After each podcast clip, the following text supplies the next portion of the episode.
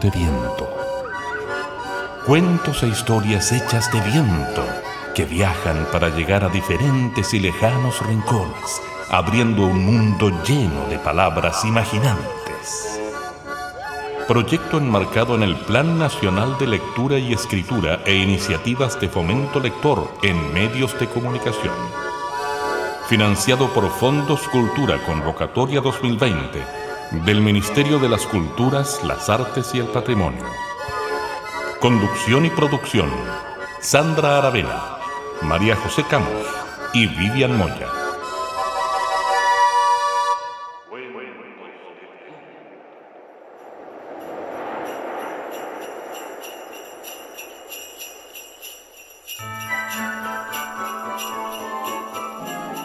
La Navidad siempre es un tema controversial.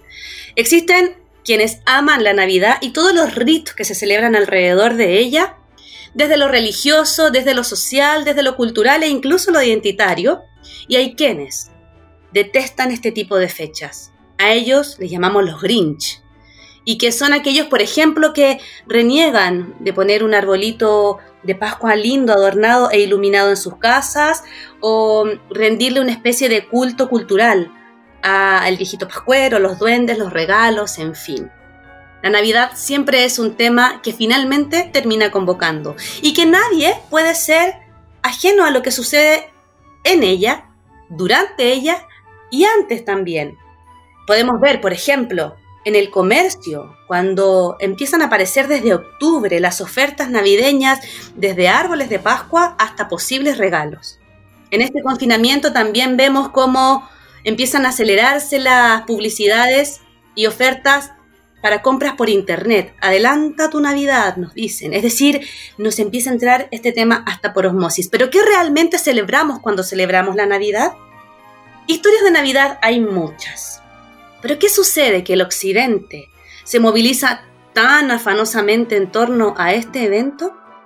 Y es verdad que la Navidad no solo es el pesebre, ni el niño Jesús, ni los venerados miembros y animales y granjas. Aquí, por ejemplo, tenemos una muestra de referencia. Nicanor Parra publica en el año 1983, aunque de manera muy artesanal, una obra que representaría el fundamento ideológico del autor. Sabemos y conocemos a Nicanor Parra, nuestro gran antipoeta. Él siempre mezcla distintos ambientes, distintas áreas del pensamiento y distintas áreas de la cultura y sabemos lo sarcástico, lo lúdico, lo irónico que puede llegar a ser. En este caso, eh, Nicanor Parra junta lo político, lo ideológico, lo oral, el discurso de una tribu para hablar de la Navidad. Veamos algunos versos. Al cielo le doy gracias y al niño Jesús le pido que vuelva la democracia. Abajo la aristocracia, la patria sin libertad. Es una calamidad. ¡Ay! ¿Cuándo será ese cuándo? La cosa no tiene nombre, habrá que cambiar al hombre. Lo único que le pido en esta gran ocasión es lo que pedimos todos, el triunfo de la razón.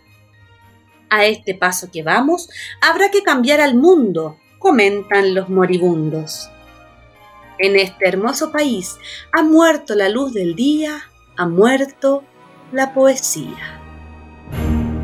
Colorín colorado, este cuento ha empezado.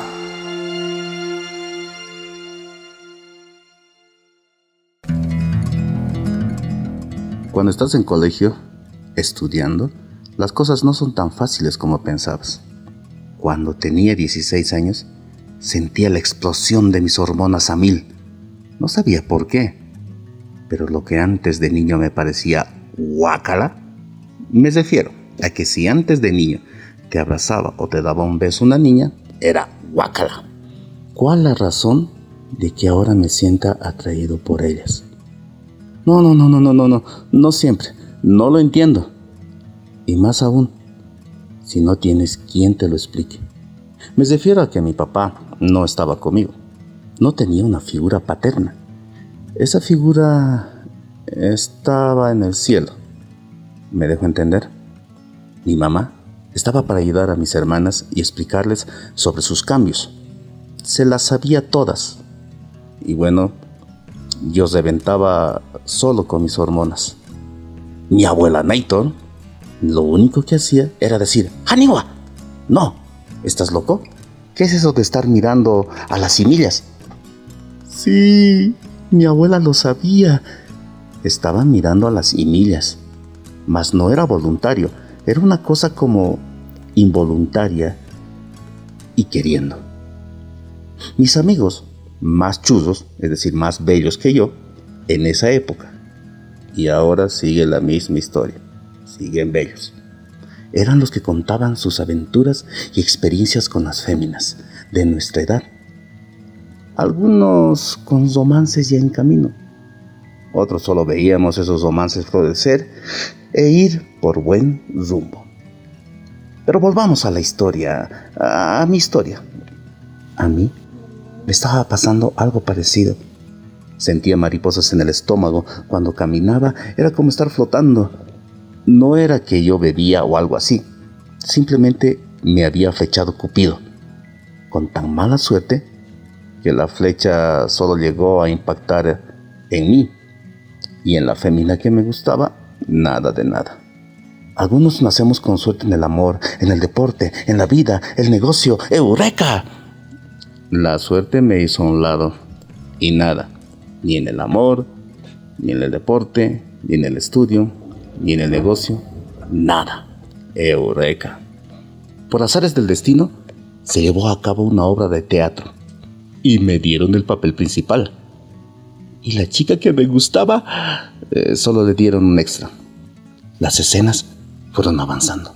Y en una de ellas yo abrazaba a la actriz principal y cuando lo hice me acordé de las palabras de mi papá, de mi mamá y mi abuela Nator. No abraces, no beses a una mujer o te quedarás enano. Muy tarde comprendí que la altura es por genética, no por esos mitos. Volviendo a ese momento, luego de abrazar a la actriz, que se siente tan lindo abrazar, que salía fuera corriendo para saltar y decir, debo crecer, debo crecer y debo crecer. Ella, la femina, que hacía que yo sintiera tanta felicidad, aunque no esté a mi lado, se arregló. Quiero decir, empezó a enamorar con mi mejor amigo. Justo en la obra de teatro, sintieron la química y dieron rienda suelta a la física. Ya no tenía ganas de actuar en los últimos ensayos, eh, al director se le ocurrió meter una escena de beso con la actriz principal. Pero a ese ensayo no fui. Y otro besó en ese ensayo a la actriz principal. Al siguiente día, el profesor, que era el director, dijo, ensayemos la escena del beso. Pero la actriz no vino, yo aliviado, ya que nunca había besado a nadie, y menos en la boca. Todo era una teoría para mí. ¿Qué hago? Dar gracias al Altísimo porque Adela no vino. ¡Eureka! El profesor dijo, ¿quién hará su papel el día de hoy? No debemos retrasarnos en el ensayo. Y fue ella, Kate, la que se levantó y dijo, yo haré el papel de Adela hoy. Mamma mía, mis sueños se harían realidad. Besaría a la chica que me gusta. Sería mi primer beso. Por más que hayan comentado que Adela me gustaba, muy en el fondo mío era Kate la que me obnubilaba. La escena cosió con la voz de ¡Acción! Hablé, le declaré mi amor. Salió tan natural. El director dijo, ¡Bésala! Y ahí me acerqué. No sabía cómo ir, ¿De frente? ¿De costado? ¿Por arriba o por abajo? Me lancé por abajo. Y al sentir sus labios en los míos, una corriente eléctrica recorrió mis inocentes 16 años. Fuego, eternidad. Cesé los ojos y vi estrellas hasta que el director dijo, ¡Corte!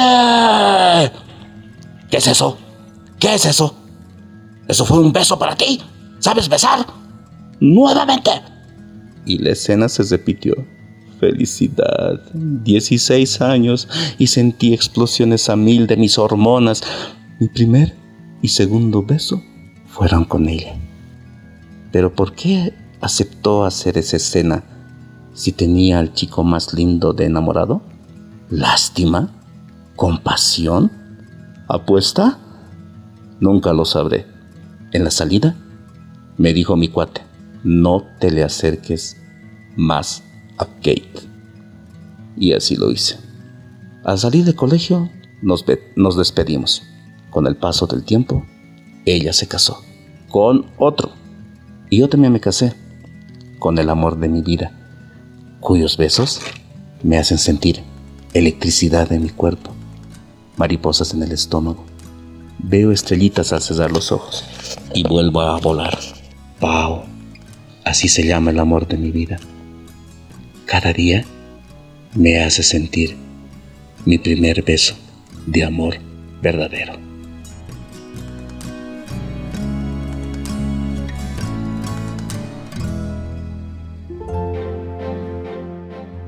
Y después de escuchar la ironía de nuestro antipoeta, escuchamos la poesía hablada en voz de Roberto Espinal Cóndor y un cuentero y artista escénico boliviano de más de 20 años de trayectoria.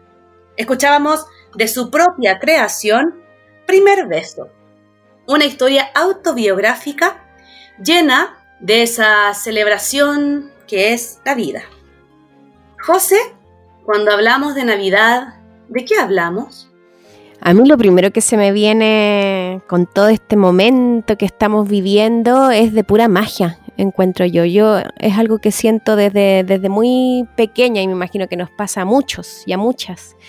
Como que este, este tiempo y esta época tiene olor, tiene colores, tiene distintos aromas, tiene sensaciones, y me acuerdo que, gran parte de la, de la magia que, yo vivía cuando era niña tenía que ver justamente como con las historias, como con los cuentos de la Navidad, todo lo que, lo que había alrededor de eso.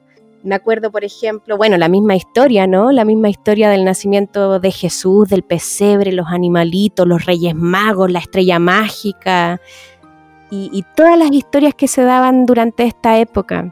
Me acuerdo alguna vez además haber tenido la posibilidad, por ejemplo, de ver el cascanueces. Esa historia que a mí me daba incluso un poquito de miedo, ¿no? Pero que en donde un juguete cobra vida y va a un mundo de juguetes y lucha con un rey que era un ratón.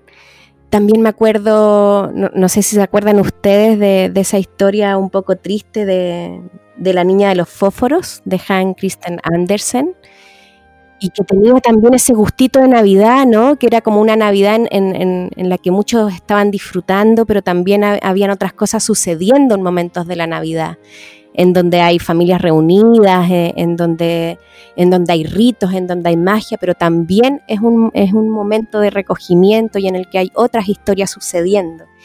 Y ahí me acuerdo de una increíble, que bueno, es un clásico, que es el cuento de Navidad de Dickens, de este hombre malvado, de Benicer Scrooge, que, lo visitan estos fantasmas de la Navidad.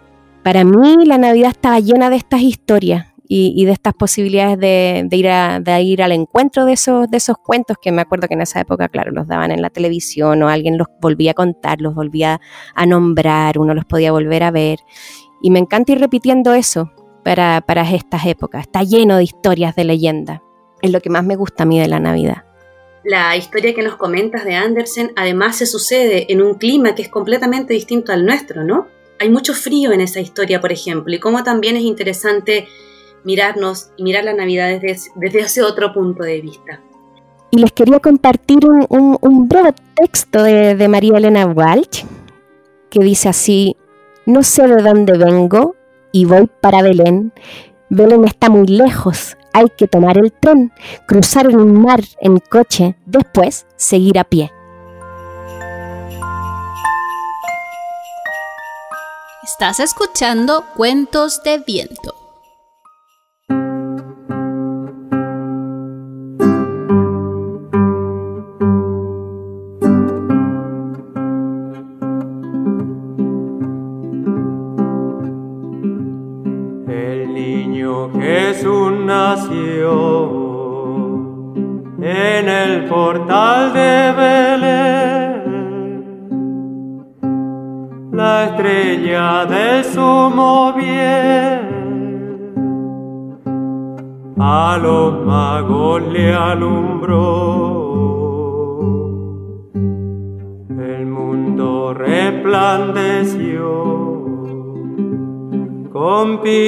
Y panderetas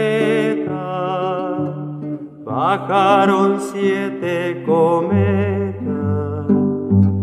A ver este nacimiento, los altos del firmamento.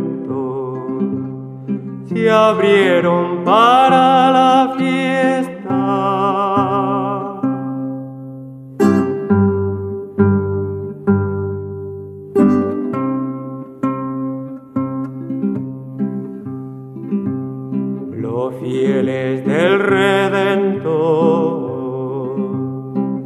Acuden muy presurosos a presenciar el hermoso. Regalo del gran Señor. Adiós a nuestro dolor. Válganos la penitencia, hagamos la reverencia en este humilde portal, porque envuelto en un pañal vino Dios a la existencia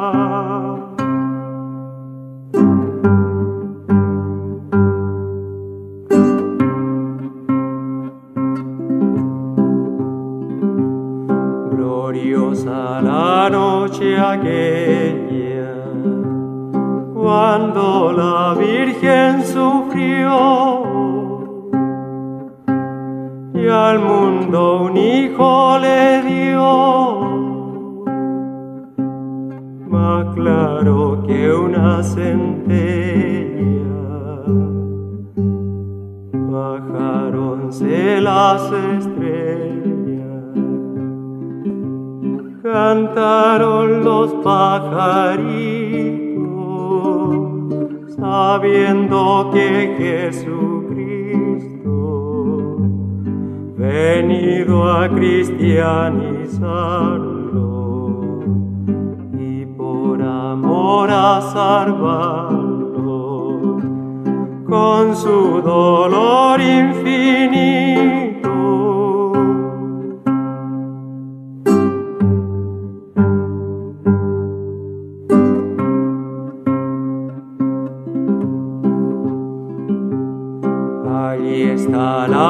Virgen pura al lado de San José. Con el niñito son se miran con gran ternura. No había ni habrá dulzura grande en intensidad que la de la Navidad. Cuando bajo de los cielos a darnos su gran consuelo, el Dios de la cristiandad.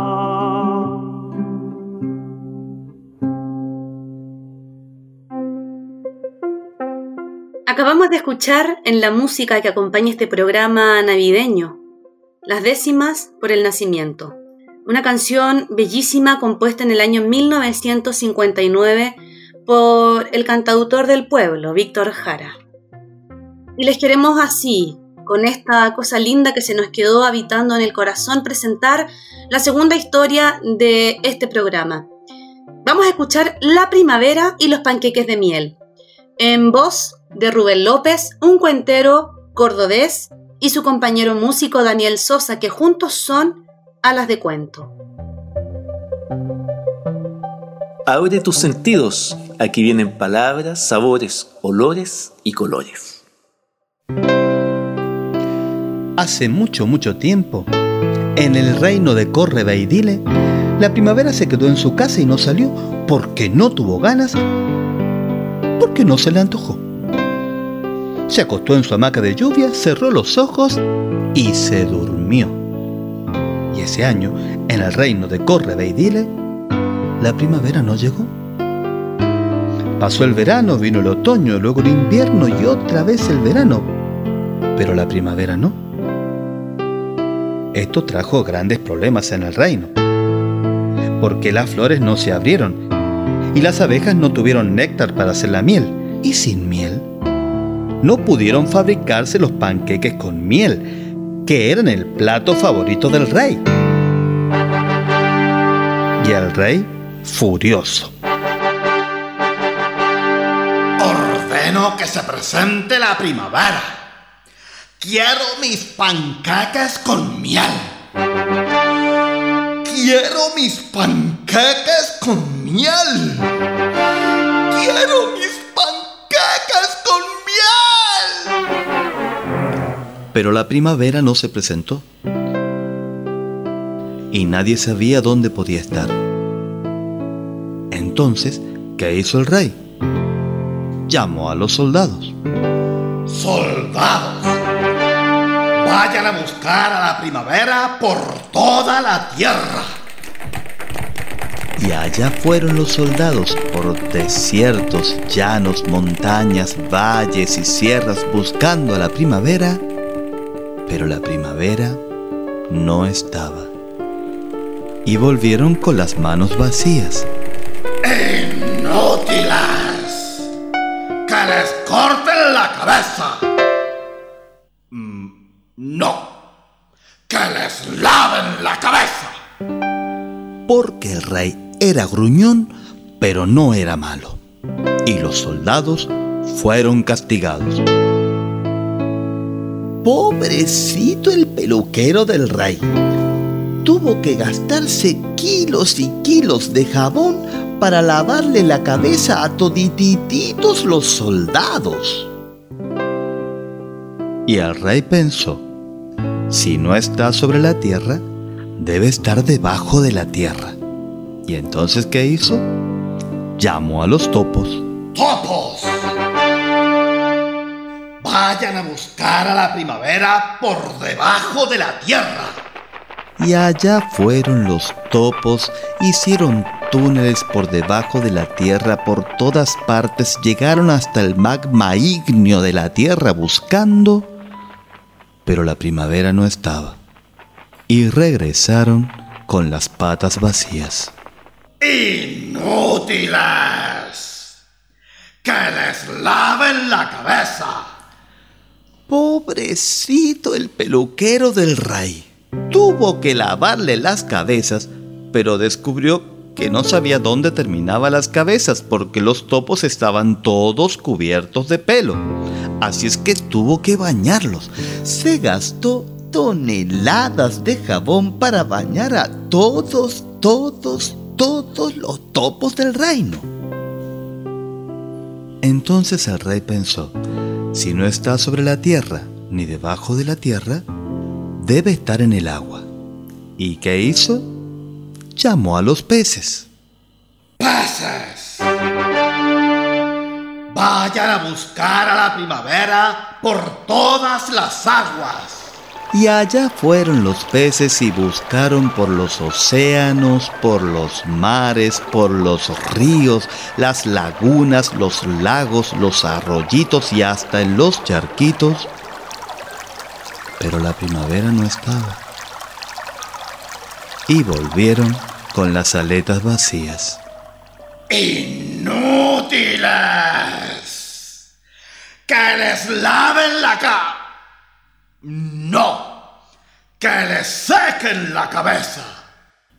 Pobrecito el peluquero del rey. Se tuvo que gastar metros y kilómetros de toallas para poder secarles la cabeza a todos los peces del reino. Y así estaban las cosas en Corre Sin primavera, sin flores, sin néctar, sin miel, sin panqueques en la mesa. Eso sí, muy limpitas las cabezas. ¿Y bien?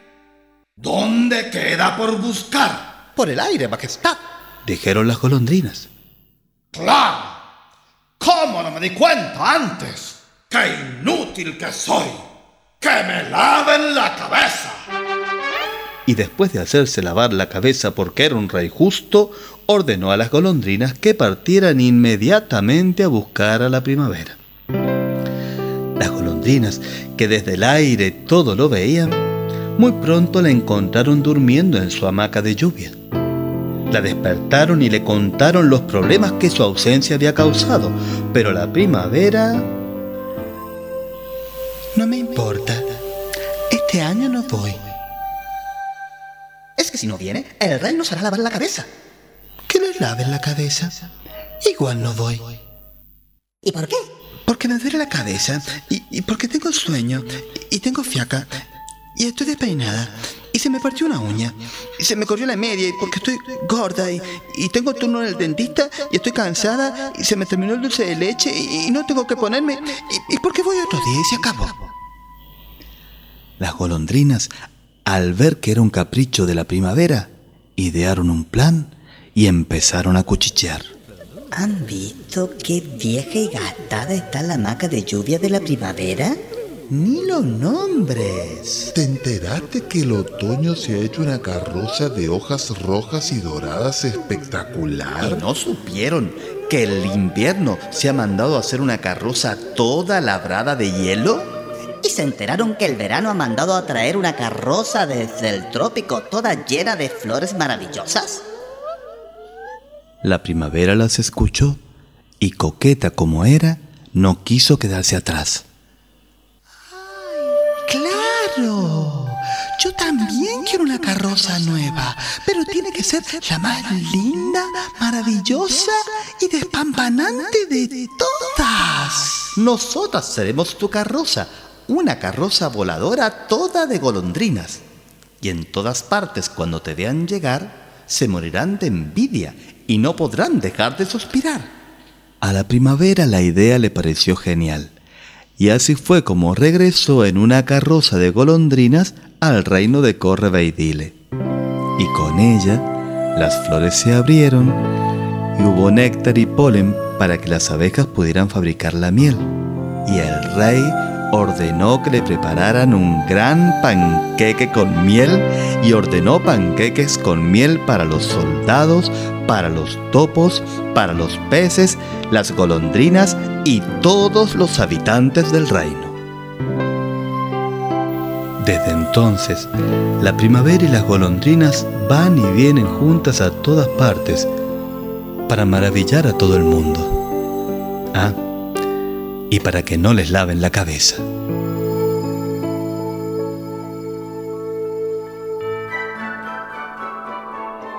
Vivi querida, la Navidad y lo que nos convoca. Oye, la Navidad para mí es una cosa eh, bien curiosa, porque yo vengo de una familia muy observante y nosotros pasábamos la noche de Navidad en la iglesia, en un lugar maravilloso donde los niños juegan, reciben regalos, son súper atendidos por los adultos, donde no hay adornos ni figuras de yeso, digamos, la, como pesebre y esas cosas, sino que toda la conversación y todo el placer está en torno a que los niños se sientan a gusto, protegidos y vinculados con su familia. Muy, muy, muy bonito. Eh, es un espacio muy protegido para crecer. Eh, y por supuesto que eso que dura un tiempo, tiene todo después los versos populares, que yo los encuentro que son preciosos para darse ese gusto de, de la celebración por disfrutar la vida. Y para cerrar, aquí van dos. Hola señora Maruja, yo vengo de Chillán Viejo y al niño Jesús le traigo un chuico de vino añejo. Y yo le traigo un pescado. Y si no me abre la puerta, aquí lo dejo botado, para no ser menos. Le traigo de conchalí su idem de chocolí. También le traía media docena de higos. Se los di a un pobre mendigo. Palabra de hombre, señora, que le traía una almeja. Me lo arrebató una vieja. Le juro que le traía dos tiras de camarones. Ladrones, por poco no me chorean la tira de los calzones. este verso simpático lleno de humor campo de Nicanor Parra. Y otro completamente distinto en el estilo. Y ahora sí que es verdad que va a ser el adiós.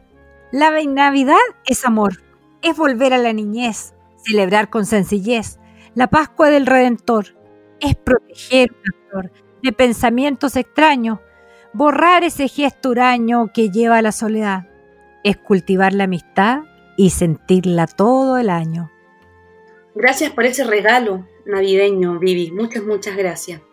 Y así comenzamos a despedirnos, deseándoles que pasen lindos ritos, linda magia, lindo tiempo. Recuerden que pueden escucharnos desde todos los viernes a las 5 de la tarde Chile a través de www.radiocámara.cl, que es la radio Cámara de Diputados y Diputadas de Chile, y que también nos pueden escuchar a través de todas nuestras plataformas digitales. Hoy o cuando quieran, porque este programa también está en formato podcast. Nos pueden escuchar en fanpage de Facebook, canal de YouTube, SoundCloud, Evox y Spotify donde nos encuentran como Cuentos de Viento. José, ¿hay algo con lo que te quieras despedir? Eh, más bien un deseo. Eh, que, que, este momento de encuentro, de magia, de rito, nos dure y se extienda para todo el año que viene. Vivi, yo me sumo a las palabras de la José. Este año que ha sido realmente complicado para muchos, muchos, muchos, que sea un lugar de esperanza y que efectivamente nos llegue a cada uno lo que cada uno necesita. Agradecemos a Nelson Golot y le dejamos un especial saludo navideño para él y su familia, que siempre ha estado tan atento a la técnica y edición de estos programas. Y a ustedes, amigos y amigas de Cuentos de Viento, queremos desearles que tengan una cena navideña maravillosa, rica, sabrosa, donde también alimenten sus almas. Que pasen lindo tiempo. Les dejamos un abrazo y nos vemos, encontramos, imaginamos el próximo viernes.